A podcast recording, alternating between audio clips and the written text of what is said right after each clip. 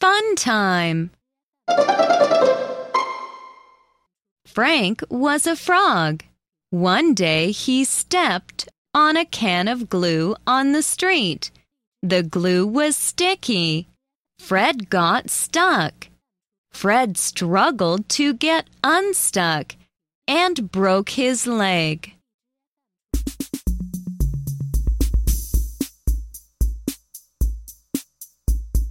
Frank was a frog.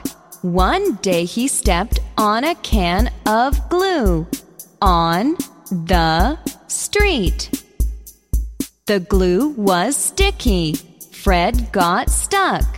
Fred struggled to get unstuck and broke his leg.